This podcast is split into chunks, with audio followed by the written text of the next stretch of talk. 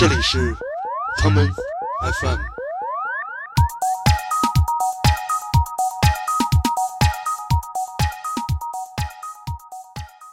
在包房里面就拿着手机给你唱整段的歌剧，这特别讨厌，你知道吗？就这种时候，你看你也不好意思走，对吧？你也没法想个辙说说，哎，我出门撒个尿叫个车都没法，都是在人楼里。就在亚运村那边，好多黑店一小门脸儿，然后里面就是有燕鲍翅，有洋酒，然后去那儿齁老贵的，一出来买单都得一万多那种的。我记得九十年代那会儿，如果有机会吃顿好的，有一个词儿在北京特流行，叫解恨。就没事儿，他不出来吃饭，他出来一定是要跟你达成某种交易的。早期的私房菜，就像你知道，过去青楼宴请，其实是一个道理，就是那个场合、那个封闭的空间，大家坐下来说事儿用的。主语、宾语中间加的一个谓语，这主语和宾语一定是两个进口食材。在日本有一种这种类似于中国私房菜的这个吃法吧，可能就是现在中国人也比较了解了，叫 omakase。这是当年上海租界的妓女的高级女，叫长山堂子这个书院里面的这个，她去答谢客户的一个方式。哥们儿已经过了为一顿饭而奋不顾身的年代了。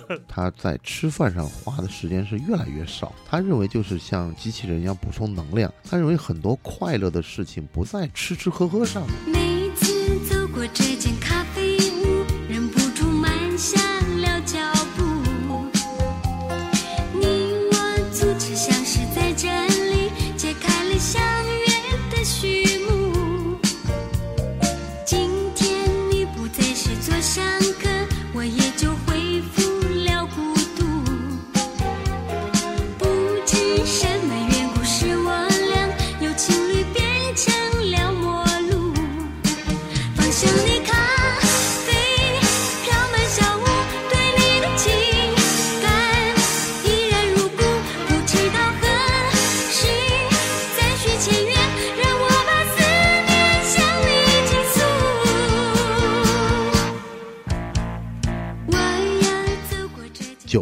基本上也就也就开始说有人跑到中餐的酒楼里面去办办婚礼了。嗯婚礼的这个摆宴席，实际上如果有人要是愿意把这些老的这些资料找出来，你也觉得是一个特别好玩的一个进化的过程。这样的，对，我之前买过一本台湾的书，是讲台湾做这个，他们叫半桌嘛，半桌半斗，半桌对对各种这些，他们叫什么什么师嘛，什么什么师，各种师傅做这个。看这种东西，感觉其实有一些形态和这种你知道不是系统的这种这种菜是有关的。因为就是如果我们把这种做半斗的菜视为私房菜，你会发现他们有很多集体加工或者快捷半成品的呈现方式。我也是这几天跟一朋友还聊天，我讲的嗯。我们大概在九十年代，就是你开始工作九十年代初，九一九二年的时候开始，就是深圳那些五星级酒店嗯，开始流行卖平安夜大餐，什么新年大餐那会儿就有了。有了有了，那个太厉害了。对，人家他酒店他这是他他的一个利润的一个保证嘛，嗯，然后还有什么情人节大餐，然后那会儿你们就觉得哇，咱能能能带一姑娘去吃平安夜大餐，那多浪漫的事儿啊！知道我我小时候特傻，还买过那个来福士北京饭店那种嗯情人节那种套餐，啊特傻，就是俩人吃饭，饭是正常的。啊，他那个贵在哪儿？酒不是，他说我这里面有一个最后甜品，啊，这个两个这个这个这个银盖子对吧？啊，男的这边打开是一蛋糕，女的那边打开是一个鱼子酱眼霜，都是玩这种，你知道吗？那个时候就觉得特别就是。就是一个特别有仪式感的事情。嗯，后来呢，你就跟那个餐饮部的朋友聊的时候，你就讲的好多酒店的那个什么牛扒，那个都是头天晚上都做的半成品，都放冰箱里头了，因为它不太可能在在现场现场给你搞个两三百份儿出来，这不可能的嘛。但他基本上如果能把这两三百份儿的全卖掉，那生意就非常好了。嗯所以他每次这种大的活动的时候，你看啊，平安夜、新年，嗯然后还有什么是那个这节那节主要就是还有什么复活节、啊，感恩节感，恩节，或者还有什么那个情人节，嗯就这种。所以现在呢，就特别好玩。我觉得现在呢，因为这个商家呢延续了这个搞节庆的这个恶习，然后就整个再加上有一社交媒体，你就觉得天天有各种各样的节。有了这节，你必须要有一个好像，嗯、仪式感仪式感出口，对嗯你这仪式感出口呢，要不就买这个东西，要不买那个东西，实际上最后全是消费在推动着这个文化的发展，是的。那会儿姜昆有一相声叫什么“巧立名目好像”，就是说这 今天吃了巴甫洛夫啊，明天再吃个 谁，对对对对对对，是这样一情况。我觉得那个我印象中，我吃过很多城市这种私房菜，有两点想跟你分享啊。第一个是，就是这些私房菜大部分都不是我想去吃，都是有人安排的局，对请客或者说个什么事儿。啊，这个私房菜，他们可能看中的都是“私”这个字儿，为什么呢？是在那种地儿旁边没有别的桌，可能这里面就两桌或者就你这一桌，人家给你做，然后聊点什么事儿。就这种时候，你看你也不好意思走，对吧？你也没法儿想个辙说说，哎，我出门撒个尿叫个车都没法儿，都是在人楼里。有一种上了贼船的感觉，就是不到岸你不能下来北京那种走进小胡同里去个谁家，啊。上海这种经常会在里弄里面找到一个这种小地儿，全都是人家拉你说事儿。而吃过什么，我真的不记得我了。当年那个，我有朋友跟我讲讲，当年北京好多那种黑店啊，就是就在亚运村那边好多黑店，一小门脸儿，然后里面就是有燕包翅，有洋酒，然后去那儿齁老贵的，一出来买单都得一万多那种的。嗯，实际上菜也不知道做了什么，反正就讲的我这有这大鲍鱼啊，有什么好牛肉啊，嗯，有什么虾呀，有什么这个翅啊，反正就这老几样。老几样，但反正就这个就是实际上是你会发现这是就是市场特别不成熟的时候，嗯，你觉得这是一个一个大快刀，这刀特别快，而且斩的又特别狠，但是呢，就是门脸儿也不大。但是实际上，私房菜的，我现在就是你那个香港最早那，我记得是好像是王亥他们开的夫妇画家夫妇开的嗯那个私房菜。实际上，好的私房菜永远是跟这些风雅的文人，还有这些比较愿意享受生活的资本家是连在一起的。就这个事儿吧，你要往就是一定是曲高和寡的，嗯你一定是带着一些没见过世面的人进行这种这种饭局的。嗯，你你如果就是都是特别老百姓家常菜的话，那你吃个卷饼不挺好吗？你干嘛要搞什么？是，你搞这么多事儿嘛？他因为还有一些，比如说诗诗歌赋啊，还有人就啊，现在也有一个特别不好。你讲起这事儿，我就觉得一定要讲讲。就现在还有好多那以前有过文艺爱好的这些消费者，嗯，在包房里面就拿着手机给你唱整段的歌剧，这特别讨厌，你知道吗？这种人啊？你经常会看这种视频，唱整段的歌剧，唱整段的京剧这种的。就以前以前那谁程基基那个跟我讲过的一故事，就讲他那会儿在他在那个酒吧里当就是勤工俭学帮人弹那个弹弹琴嘛，然后就讲的经常会到酒吧大概十点十一点的时候，那会儿你知道上海有特别流行的叫什么 piano 吧，钢琴吧。是，就是一钢琴的人，就是能，就是好多人来给你唱个邓丽君什么的，嗯。然后他想就会看到有领导带着一帮这个徐娘半老的这个朋友们就进来了，然后讲，哎，那谁谁你唱一个吧，哎呀，不好意思，好久没唱了，好，人就嗯。推推搡搡给他摆上去了，嗯。摆上去以后才开始唱，嗯，我只要从他开始唱，就一直唱到那个店关门儿，这 就不行。洪湖水浪打浪。他就不下来了，你知道吗？就这种，就是你你会觉得，实际上这个中国也还特别，就是消费者有个特别好玩的习惯，就是我们喜欢包房。对，对这个包房特别有意思，嗯就你看中国到现在，就是在北京还有那个咖啡厅里谈事儿的，就嗯就这个谈事儿吧，就这两个字儿，我觉得就是你写一大篇文章都出得来。为什么呢？就就从有这咖啡厅开始，就永远在那儿人谈事儿，然后谈事儿吧，都是。就有一段时间我，我当时在深圳看那种，就是他会搞出那种小隔断来，就是 就是咱们这一桌就不像现在这种大的咖啡厅，什么就是这种星巴克什么都特敞亮，嗯，他活活给你搞出一个个小包间，小拉着小门脸儿怎么。跟公厕似的呀？他就是密谋于是，不想让人看见他跟谁在谈谈什么事儿。然后呢，那会儿不是台湾那个好多咖啡厅就开到了北上广嘛，嗯然后就放一小的无线门铃，啊，你一摁咚，一摁那边服务员就来，哎，有什么事儿吗？怎么的？然后就现在也有这种，就是包房里就全谈事儿，就你基本上你会发现，吃饭、喝咖啡这些所有的事情，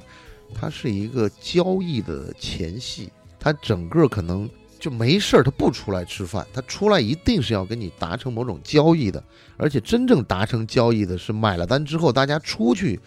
就是走出酒店这么一段路上，两个人交头接耳一下，就把这事儿给定了。嗯，但如果有一方要反悔，他讲会第二天跟你讲，对不起，昨晚喝多了，我也忘了讲什么了，得这这饭白吃了。嗯就基本上你会发现，纯吃饭的那时候不多，所以就造成了很多私房菜不是去吃那个味道，或者说其实摆谱嘛，对就就我特重视这事儿，我给你场面搞得特大啊，这又是什么黄梨木的，那又是什么名人字画，一堆假古董摆在那儿，然后人就觉得，哎呦，这场面特别敞亮什么之类，但实际上真正饭怎么样，它不是那么的重要。嗯你说这个特别核心，因为我也是这么觉得。早期的私房菜，就像你知道过去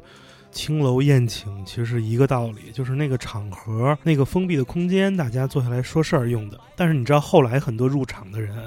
就是好多这种咱们说二把刀啊，这种不懂的人，他真想把这私房菜做成一个吃饭的地儿，其实就有点歪门邪道。我记得有一阵儿很流行一个说法，你知道吗？这词儿我至今也很深恶痛绝，叫无国界美食，哎，这就是你知道吗我？发现就是这个事儿吧，我觉得特别好玩，就是我去台湾跟那几个自己开餐厅的哥们儿聊。嗯啊，这这个这个锅是德国的，这个米是什么哪儿的，这个碳是哪儿哪儿哪儿的，嗯这个又是泰国的，这肉是什么美国的，反正，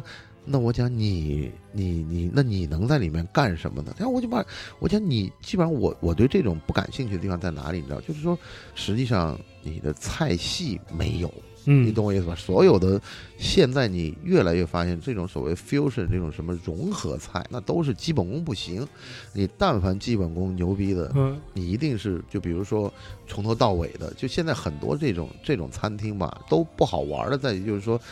虚头巴脑的我给你煎一牛肉，嗯然后再给你做一鲍鱼，嗯，然后给你上个上个什么什么汤，然后再搞个什么虾，然后呢就搞一些名酒。那你说你的核心东西在哪里？比如说你就开宗明义说我是粤菜，嗯我是淮扬菜，我是川菜，那我觉得啪给你摆一桌，这也特别棒。但是你会发现，基本上这种餐厅呢，年轻人他就会觉得特老派。但是你想一个问题，这老派能留下来，就说明人家有生命力嘛。你吃来吃去，还是这些东西靠谱。我老觉得这无国界是从台湾那边传过来的，他没东西嘛，他他他但凡有东西，他就你就不用给我强调。你想今天的物流水平，全世界你只要你只要肯花钱，你什么东西吃不到啊？你你想你各什么海鲜呐、这种各种鱼啊，各种什么虾呀，还有蟹呀、珍贵食材，全部都有。那你老给我强调这个，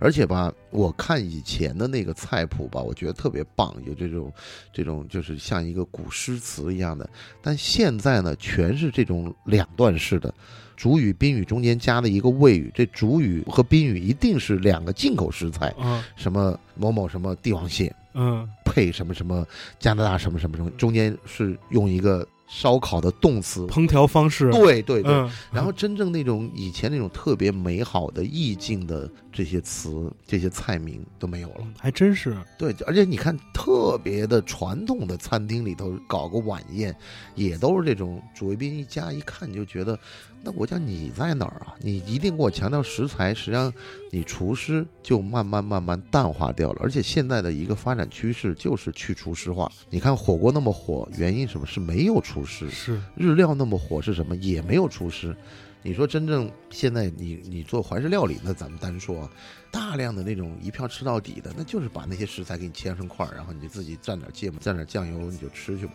那这个就是因为没有厨师，没有厨师，实际上人力成本我就降了很多呀，嗯就这样的。所以我我觉得这种方式呢，这种无国界的这种概念，就是因为人家自己没料，就这样。他要自己特别手艺特别好，他就会跟你讲我这是什么菜。哦，大哥，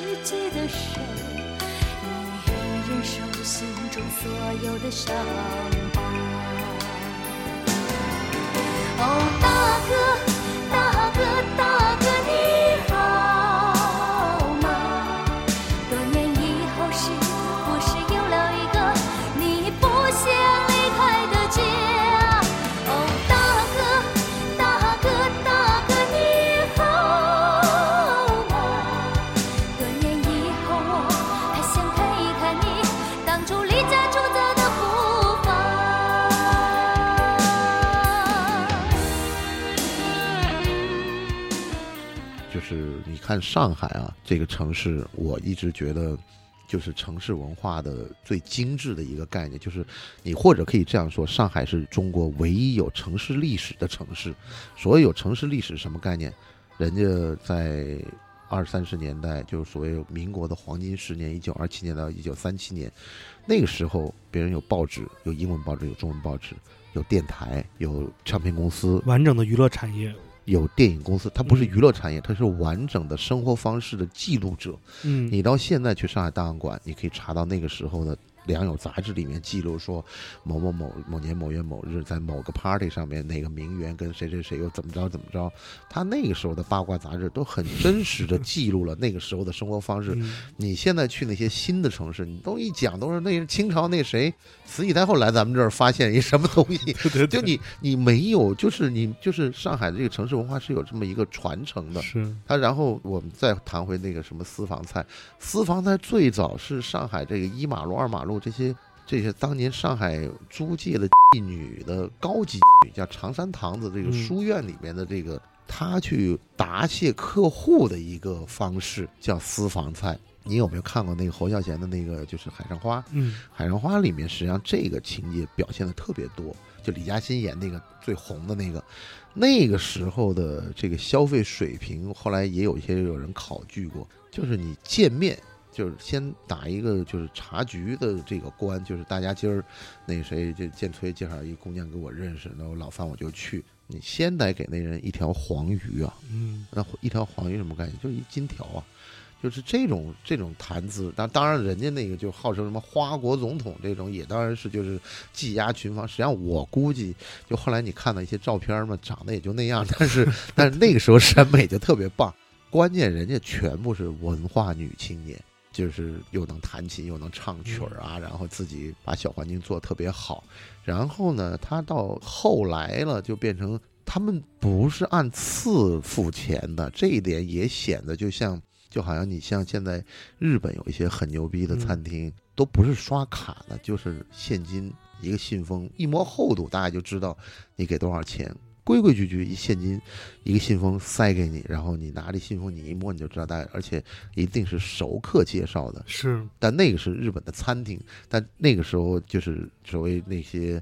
就是这些高级的这些，应该你叫他交际花也或者叫什么，他然后讲的年底了，他答谢这老客户，嗯哎，您这跟我交往一年了，也帮衬我不少，我请你吃个饭。嗯那这些饭实际上也不是什么特别，但是蛮风雅，也就是就就是小盘小碟儿的，嗯，就这个，我跟你讲，这个这个餐就是餐具的尺寸呐、特别重要。就是这一点呢，那天金老师跟我聊的时候，就讲的，这他就觉得这个侯耀贤那里面写的不对。虽然侯侯耀贤拍这个《海上花》里面用的是鸡缸杯，已经很嗯牛逼了。鸡缸杯现在已经，你上你知道之前拍的那都一两个亿的那种鸡缸杯，那时候拍戏能拿出鸡缸杯，但有一个很大的一个他讲的一个败笔就是什么呢？拿一特大的碗，你知道吗？你懂我意思吧？就嗯这种饭量，基本上是扛码头工人扛活儿的，你知道吗？这不是一个从事这个青楼这个书院的这种高级女的饭量，你懂我意思吧？他想这吃饭全是这种，当时上海的风气就是好多是苏北的嘛，他就他觉得这个可能是。可能这饭量太大了，这不太可能这么大饭量，因为小碟小碗就包括，实际上这个我觉得就是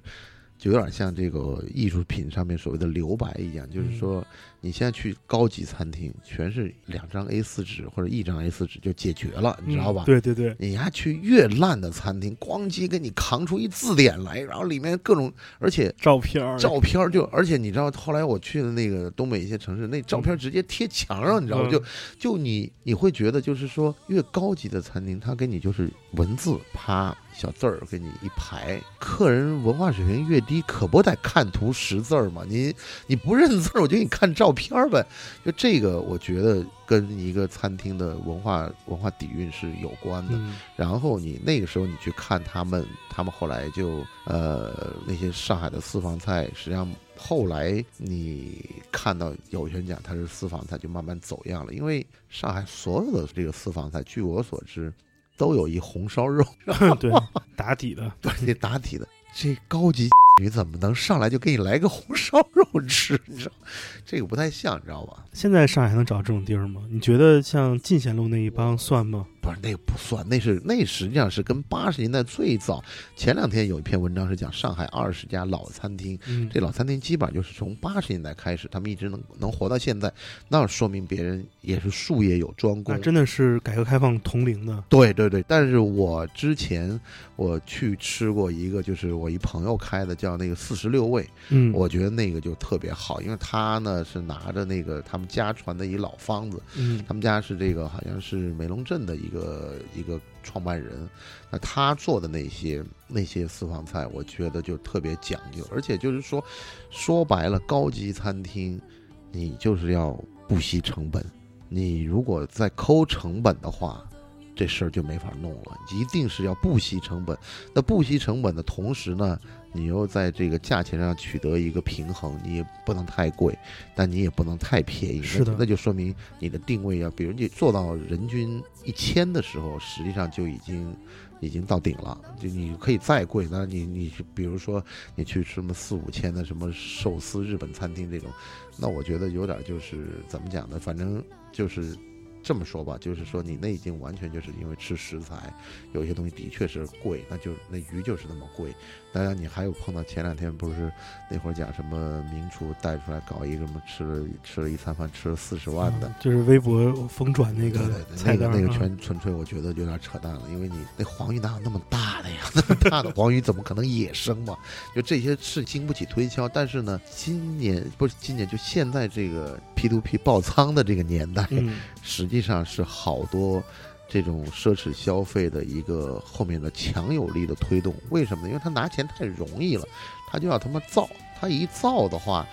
这个事儿就得往大里给他说。你是说便宜，他不感兴趣。你说威士忌酒为什么那么卖那么贵？就是他觉得他拿了那么多钱，拿的容易啊，他就要买各种能够不断升值的这些消费品。但搞来搞去之后，你会发现这个东西我严重违背了原来的价值嘛。特别的泡沫，就是泡沫的时候，大家不知道这东西到底有多少钱。但实际上我，我这么说，我当时去吃那四十六味，我觉得就特别好，而且嗯就是说，呃，很多菜都有讲究，而且很多菜呢，的确你得搞个一两天才能弄出来。那这个就好像我们拿 whisky 来讲，我们现在全喝的是年份酒，嗯那证明就是这个酒厂，比如说这瓶酒，我们现在喝这是十二年的，嗯，那十二年呢，就证明它在十二年它不能卖这东西。是，那这个时间成本谁来补？那将来就一定会就是说年份的酒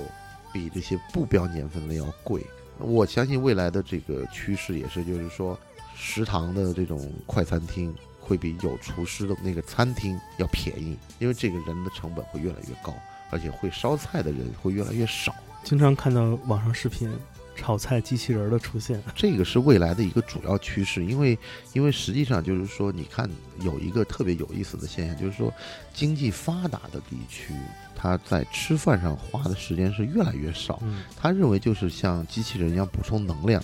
他认为很多快乐的事情不在吃吃喝喝上面，嗯他比如在阅读啊、旅游啊、探险呐、嗯，或者运动啊，或者是什么听音乐啊，他觉得这些更加的有乐趣。但是呢，因为你可能是整个的这个长期的这个贫困的生活比较久远，因为贫困的时候最大的欲望就吃顿好的，这是最生理的需求。这是太生理的需求，那就他吃顿好的以后，他其他事儿他都不想。容易获得满足。对你去看看，现在越偏僻、经济越落后的地方，对吃的这种铺张和浪费是绝对比发达地区要严重的多。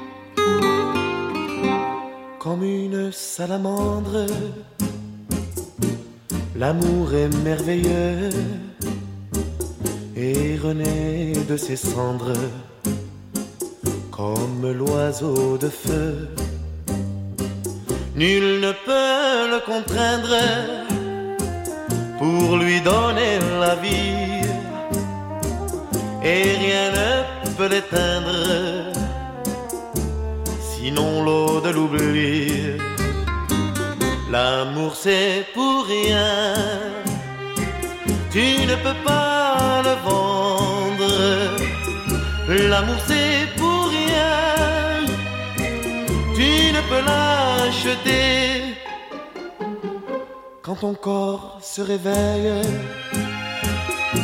tu te mets à trembler.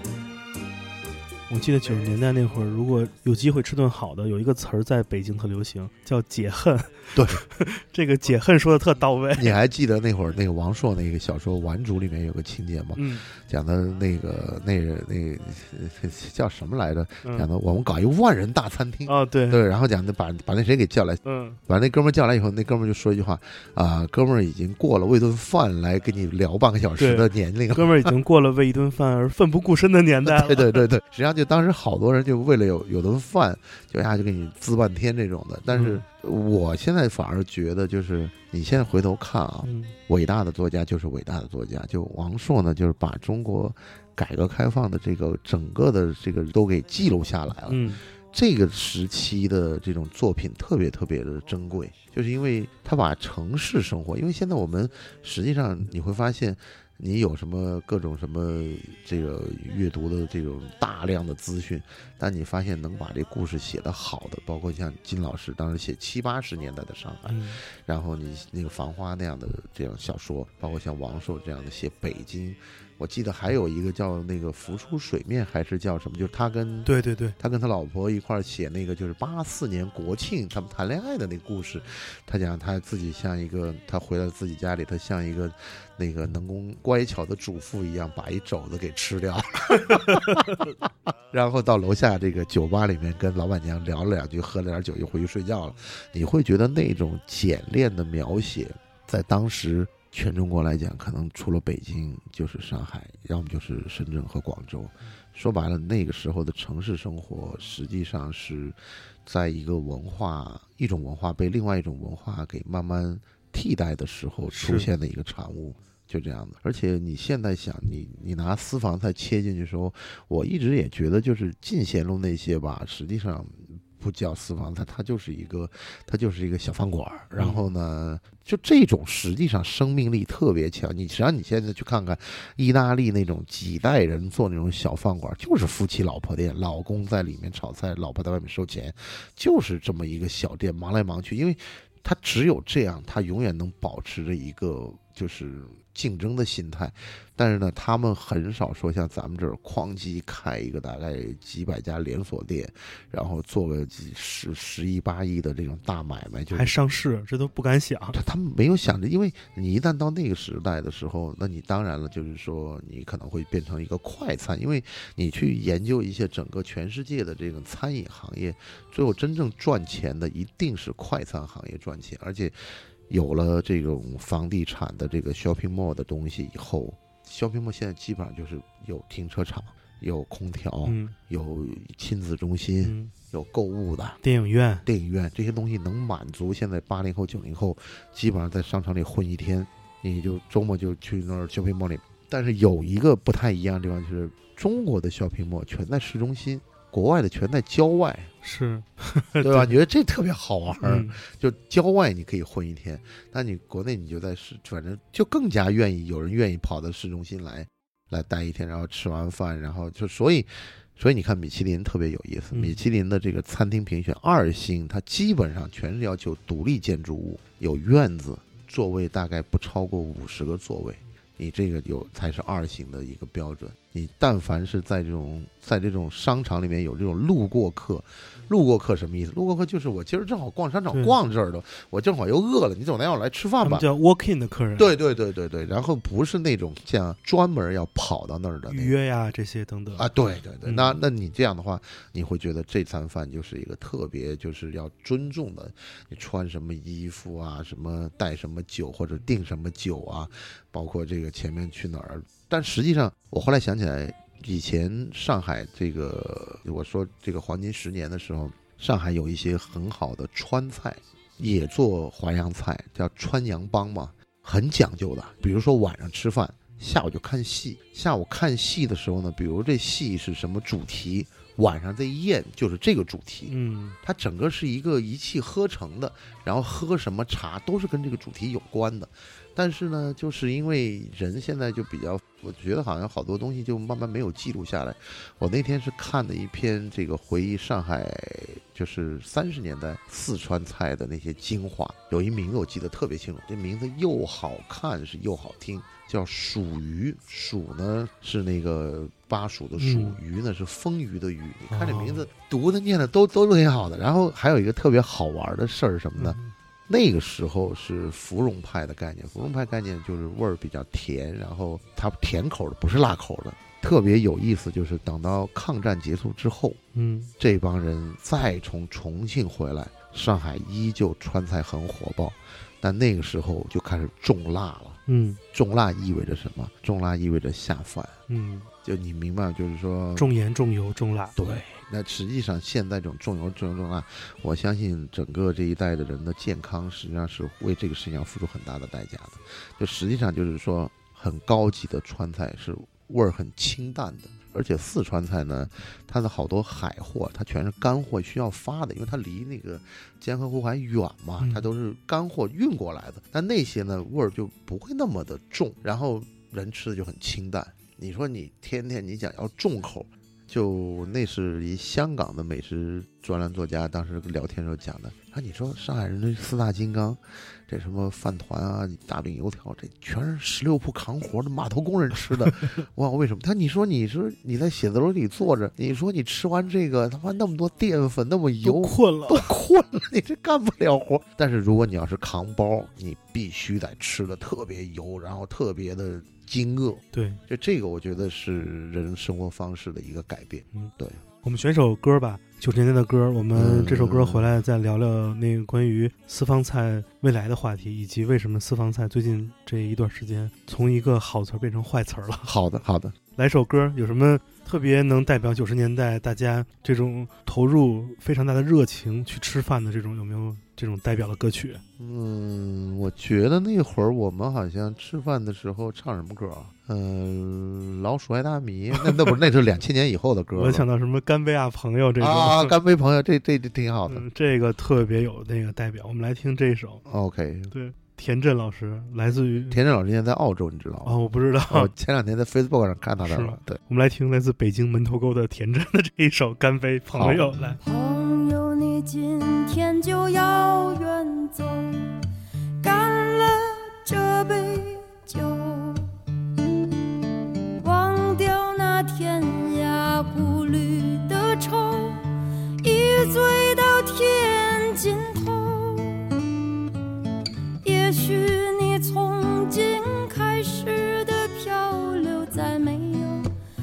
下的时候。让我们一起举起这杯酒，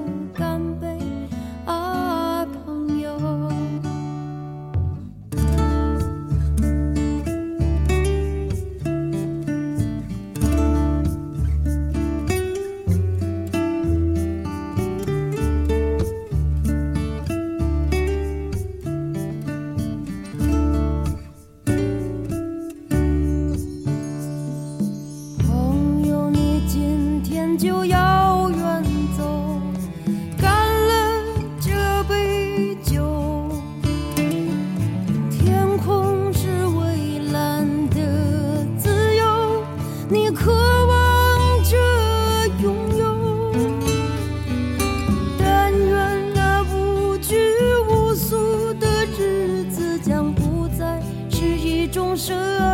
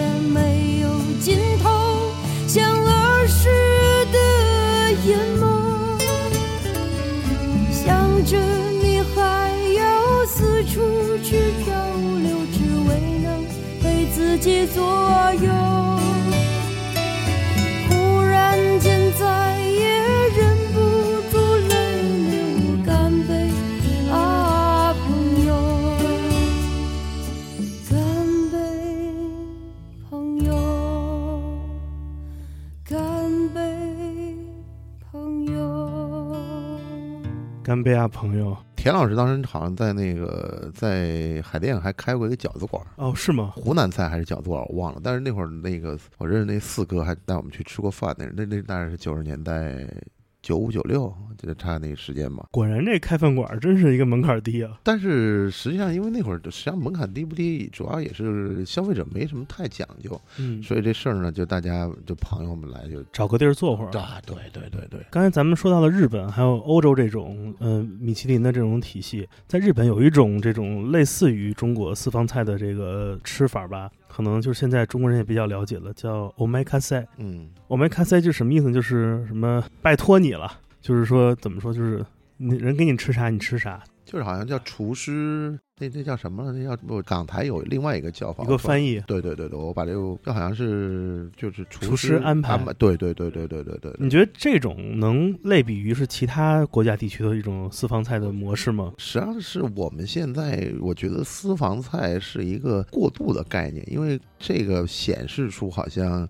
对吧？在国八条这样的背景下，你就嗯可以不用 那个，因为也没有任何人来来看你是谁谁嗯进餐进餐标准多少，这个可能是一个权宜之计，但实际上私房菜一定是在一个正常的商业社会，它不太会可能长期的这样存在下去的。而且还有一个问题就是说，呃，你真正好的一定是在这个，因为商业社会它一定是让你可以继续发扬光大的，它你做得好就人来的多嘛，嗯你人来的多，你生意自然而然就好。而且有一个很重要问题就是说，你私房菜拿不到好的料，你因为你的量保证不了。你为什么好多特别那个好的饭店，他先那些海鲜，特别是海鲜这种菜，这种这种食材，先给他们挑，就是因为一个它价钱给的高，二一个它的它的那个消费量有保障。你说你作为一个供应商，你也希望跟一个大客户。那肯定的。对对，那你你讲我这私房菜，我今儿有明儿没有的这种事儿，人家也不愿意给你老把最尖的货给你啊，这尖货都给你了，回头你又讲我这卖不掉，或者是怎么样，又就这就说不清楚了。有一个东西特别有代表性，就是每年开春吃这个长江三鲜嘛。这些时令的鱼，你现你会发现都是大的酒店能掌握货源，其他小州根本吃不着。对，而且就是我还是相信，就是只要你看啊，就是香港呢有一个特别有趣的现象，就是说，因为他这些人爱吃，而且你看他们讲的，我这忙忙碌碌忙一辈子，不就想吃口好的吗？对对对，就是 你记不记得有那个黑社会电影，那个是那个王晶他爸演的那个老黑社会那个，到死还在那吃面。天，我们出来搞这个事儿，不就是为吃口好的吗？实际上，实际上你想想，我们出来嗯闹革命，不就是为吃口饭吗？这非常朴素的价值观。特别朴素价值。然后你会发现有一个特别有趣的现象，你观察一下，就是酒店里面的餐厅，酒店里面的餐厅的话呢，中午人一定多，嗯但是在香港晚上人也多，因为酒店的餐厅。它是因为我们一直讲粤菜是引领整个全中国饮食发展的一个龙头，原因就是因为有香港在这儿盯着，一个特殊的市场。它这个市场是跟全世界接轨的，嗯全世界的客商来到香港吃饭，肯定要吃饭的。他是来做生意的，肯定要吃饭的。就是但凡生意好的地儿，餐厅一定是很旺的。所以你看啊，整个米其林系统里面好的地方全是金融城市，嗯金融城市才有这个闲情逸致去吃有创新的食材，特别稀少的或者珍贵的，这个它是有一个基础在这儿。你所以说你不是这种金融城市的话，比如说你说台北不是，广州不是，是，但上海跟香港是。那上海、香港的餐厅水平就比这两个城市要高。也就是为什么广州的米其林这么晚才会出现这第一次，对，而且它第一次只有只有一星，没有二星。是的今年才有了二星。但是香港从那个大概十年奥运会的时候开始，它就开始评选，香港就一直特别多，澳门也多。但是这个是因为它是金融城市的一个概念。还有一个问题是，它因为全世界各国的这个来的客人多呢，它对全世界食材的潮流呢，它就特别清楚。然后呢，它就把这些菜全用粤菜的方式呈现出来了。所以在五星级酒店里面的餐厅，就是香港的这个生意特别好。而且五星级酒店有一个特别有意思的事情，说它不求齐，但它必须保证不出错。嗯就这一点特别重要，就是所以他呢把一些特别传统的菜都做得特别好，所以你你去那些酒店里面去吃那些老的粤菜或者一些创新的粤菜，比如说四季的那个龙井轩，那就是整个粤菜里面最高档次的，就是三星。第一次香港评选的他就是拿了米其林三星，那就是水平就是在那儿摆着的，而且就是说他们认为，呃，这是粤菜创新的一个典范，就这样。呃，如果你开一个私房菜，嗯你会做什么风格、什么菜系？我呢就特想就是什么概念吧，我觉得肯定就是一个，当然了，就是如果我要我我也不能想做私房菜，我觉得我应该是在一书房里面嗯，摆着一个白桌，然后这书房里面有各种各样的书可以太看雅了。不是我不我无所谓，我觉得我嗯觉得你你不觉得就是你你想不想一个问题，就是说你跟一帮特优秀的人吃饭，那是嗯一个特大的享受，你懂我意思吗？是是，而且他们妙语连珠也好，或者谈的事儿也好，因为大家吃饭要谈对聊天儿嘛，那你得多请我吃饭。对吧？那那我咱咱咱们今天晚上就可以去吃嘛，对吧？然后然后你你再有些好雪茄，嗯有些好的红酒，嗯然后呢菜呢你不用做的那么多，你搞几道特别精致的菜，嗯然后呢一些大菜。一些横菜，然后嗯你就把这个这地儿大家边吃边抽边聊，这事儿多好。然后嗯你再你看你这儿还有这么多唱片，嗯你再放点好的音乐，嗯，你说多美的事儿！你说就用这节目，目招商了，对吧？这这个是康门 FM 餐厅是吧？对对。这这咱不搞万人的餐厅，那你觉得这个，如果你开私房菜啊，你觉得是你来当这个主理人，还是得招一老板娘比较好？这你干嘛要找老板娘呢？就因为我感觉好多这种我去的地儿，全都出来，最后给你各种介绍，全是一个那种那种感觉，就是姿色犹存的这么一个大姐。这都阿庆嫂嘛，对不对？阿庆嫂嘛。嗯但是我我跟你讲一个事儿，特别好玩，嗯就是说，呃，实际上呢，真正好的这种呃餐厅啊，嗯。最棒的，你看《Bling》那个就是亿万那个电视剧上，嗯嗯。真正牛逼的那些客人都在厨房里面吃，啊，你懂我意思吧？那三十个厨师在那儿忙着，后面有一经理办公室，嗯。然后那儿里面开一桌，嗯。大家很局促，但是呢显得特别亲切，嗯。人也不多，三四个人，大家有站有坐，嗯。吃点儿喝点儿。嗯，这特别好。实际上，我觉得这老板娘这个可能跟在现代管理体系里面，好像这个属于属于一个 VP 还是 Director，这个分不出对来。对对对对对，这像是那个做 communication 市场公关的。对，这市场公关的跟产品这个不能放在一起的呀，你知道嗯吗，？对对对，而且你如果只是一桌客人的话，我相信可能这个基本上就变成了一个怎么讲呢，是一个交朋友的地儿了。嗯，没错吧，所以说你，你现在你看到就是大家动不动讲到我会所里去吃，但是我觉得会所基本上嗯现在就是坦率的讲，也也是，也就是说你图个安静吧，是。呃就这么说吧，你这菜只要不出错，嗯。六七十分儿，嗯。但是你如果气氛、装修或者整个来的人特别对，嗯，可能拿到八九十分那你整个的餐厅的总体得分就会很高嘛。明白。好，现在航天琪小姐按照抽签的顺序，信心百倍的走上了擂台。这位在八八年全国电视歌手大奖赛中一举成名的红歌星，今天更以胜似当年的成熟姿态，奉献出他参赛歌曲《我想有个家》。呃，是啊，谁不想有个家呢？除非大傻瓜不想。好，杭天琪小姐，预祝您成功。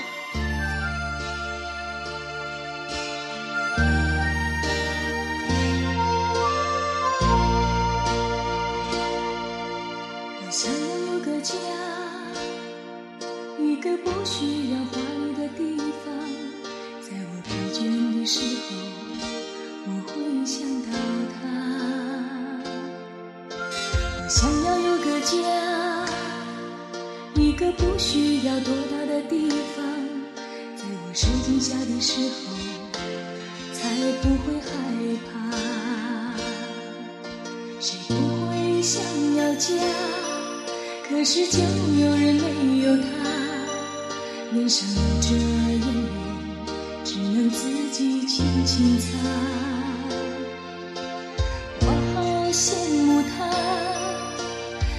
伤后可以回家，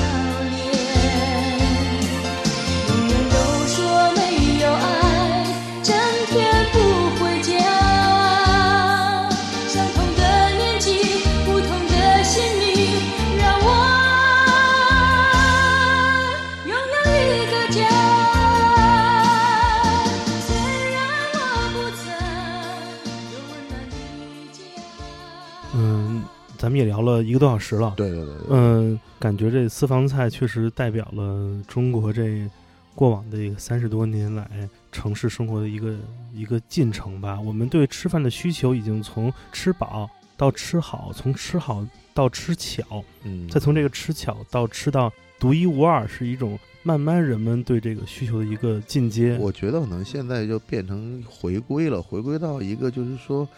我更在意说跟谁吃饭，就是比吃到什么菜更重要了。因为嗯现在说老实话，就是特别搞争奇斗艳的那种感觉，就是到你这儿成吃人了，对呀、就吃人特别棒，你知道，就是跟人一块儿吃饭，就这个，这你跟谁吃？就是前两天我们那饭局，一帮人都特别有故事，然后你会嗯觉得，哎呦，那酒也好，人也好，然后聊了，每个人都妙语连珠的，而且每个人都充满了智慧，嗯你会觉得这种交流特别有意思，嗯这这特别棒的事儿。就是你你如果说真讲，就是放一个什么五十年的老王八给我吃，我我觉得这不有必要吗？谁吃谁呀、那是对呀，这就不好玩了，你知道吧？不错，那个特别好啊，这个头儿开的。咱们这第一期聊这个吃，已经让我很满足了。好吧，嗯，我们也预告一下吧。好吧我们下期跟大家会聊聊这个喝，对吧？啊，酒吧这个事儿，对吧对可以啊，喝吃喝玩乐，这这是你老本行。这个你既然来了，肯定不让您轻易走。好好好我就一定要不让大家失望，好吧？但是我们这节目还有一个干货环节，嗯，推荐一些你觉得至今还开着能吃到的。别私房菜吧，哎，我觉得别私房菜，对对就是有这种当年私房菜韵味，或者这种小的比较精致、有意思的吃饭的去处。嗯呃，北上广深或者其他我们能去的城市，啊，OK，想个一两个给我们推荐推荐，也算是一个这个听节目可以指路的这样一个小环节。我基本上我还是觉得我粤菜我比较喜欢嗯一些，然后呢，你比如说你在这个上海，你粤菜家全祈福，就是在嘉里中心这个，然后呢，北京这可一个很多八卦产生的地方。啊，那就是有些八卦，对吧？都已经大家都忘了，这就就那照片这事儿是不知道这个离我们很近，啊，是我也很喜欢。，对对对，而且而且他的菜特别有意思，他菜都是老菜，嗯，什么咸鱼肉饼这种那个菜，太棒了。对，而且特扎实。他我我跟那个他们的那个林林先生聊嘛，他讲的我们就是这些老菜，而且就是说食材不行，我就不上这个菜。这个呢，北京也有一家，他们那儿而且实际上，实际上他们你要想吃贵的也有，人家不光是咸鱼肉，人有那特棒的冻蟹。冻蟹大概基本上就两千多块钱一只，但那天我跟张强吃饭，我们在那个北京的那个家全祈福嘛，他讲他九十年代初在香港吃冻蟹也两千港币，哦你到现在你卖两千五人民币也不贵啊，你这二十多年过去，这价钱还是这价钱。然后嘛，深圳我我实际上就有一家店，我特别情有独钟，叫丹桂轩，丹桂轩，呃，很老的一家店，它最早是在那个深圳罗湖区那个新都饭店一楼，那是很早，那九十年代新都饭店是最好，后来不是上市，然后又退市，然后那酒店就不知道怎么就后来现在就没了。但丹桂轩一直还有，丹桂轩呢就是那种做的特别广东菜，做的特别精致。但深圳潮州菜是有一不错的，但潮州菜呢，我们去特别就是便宜，但是特别我难忘的。那叫什么了？那个深运大碗粥，那个地儿就深运呢是深圳的深，运输的运。它实际上最早呢在赛布路那个地方呢，它原来是运输站的一个食堂，嗯，但是呢潮州人开的，就是那粥一块钱一碗，但是它那打啷什么特别好。就那打狼那实际上是潮州人的最本色的这个是精华嘛，精华，我觉得那就是他们就是最家常的东西。嗯，但它那粥也好，然后那菜也好，一想那个味儿，那个咸和淡的结合，对，还有什么那个莲瓜排骨包啊，什么春菜包，哎呦，那那都吃好多年了，那那那那地儿特别好。然后嘛，上海其他的上海菜的话，我觉得也蛮多的。上海菜，我觉得实际上是有一家，我是大概吃了有十五六年了，就是瑞福园。瑞福园有一个大黄鱼棒打小馄饨，对对对，那个基本上最后他们讲我这成了北京住户办的一个招待的一个项目。我也是这样。前两天那个谁，彭磊、彭花他们来上海，啊，带他们去那儿吃了一下，对啊然后服务员对彭磊可凶了。啊，彭磊说：“真好，特别过瘾。是这样的，就是上海菜呢有一个特点，就是说上海这个餐厅，如果你能够在周末的时候看到合家欢的场面的”话，嗯，这个餐厅就靠谱。为什么呢？因为上海人算计算的，就算这个性价比算的很清楚的。但他能够在周末的时候把全家人都招这儿吃饭，一定是又好吃又不贵。就这个是我觉得，就是你别看现在很多网红餐厅，你看不到全家人的这种。是的，对你，你你在上海你要看全家人的餐厅，一定味道是靠谱的，就这样的。所以这个店是挺好的，已经开了有，他最早就在茂名南路，然后他后来在那个啊，他后来在那个进贤路他也开过，嗯但进贤路那很快就撤了，然后又又在那个瑞金医院门口又开了一家，那个两家店，但是我们始终觉得还是茂名南路那家店味道好。是对，嗯，那你还有什么要推荐的？其他的，用一句相声里的著名的台词：“这就吃不了了。这就吃玉了，是吧？对，特别感谢，特别感谢老范做客我们节目，带来一期非常有深度和有味道的节目。哎呦，您这个咱们就再接着接着聊，接着聊。好，呃，如果大家对我们节目有兴趣，想跟我们交流的话，呃，可以加入我们的听友群。我们现在两个听友群五百人群都差不多满了，嗯，呃，但是我们让我想想吧，是不是开这个三群啊？哦，这个每天运营群里的这个吃喝玩乐信息也是一个不小的负担。对，呃，如果你想加入我们的群呢，方法很简单，只要添加我的个人微信，也就是剑崔的汉语拼音全拼，我会把你拉到我们的听友群中。有可能二群还有空位，有可能就只能再开一个新群了。嗯，这就是这一期的 Come FM。咱们今天节目最后来首歌吧，好，是我每次谈到，尤其是谈到粤菜，都会嗯特别想听一首歌，钟镇涛的 我天哪！呃《漫漫人生路》。哎呀，好长啊！好吧，我们来听这一首《漫漫人生路》啊。好，谢谢大家收听这期节目，我是建崔我是范廷略，啊，我们拜拜。拜拜。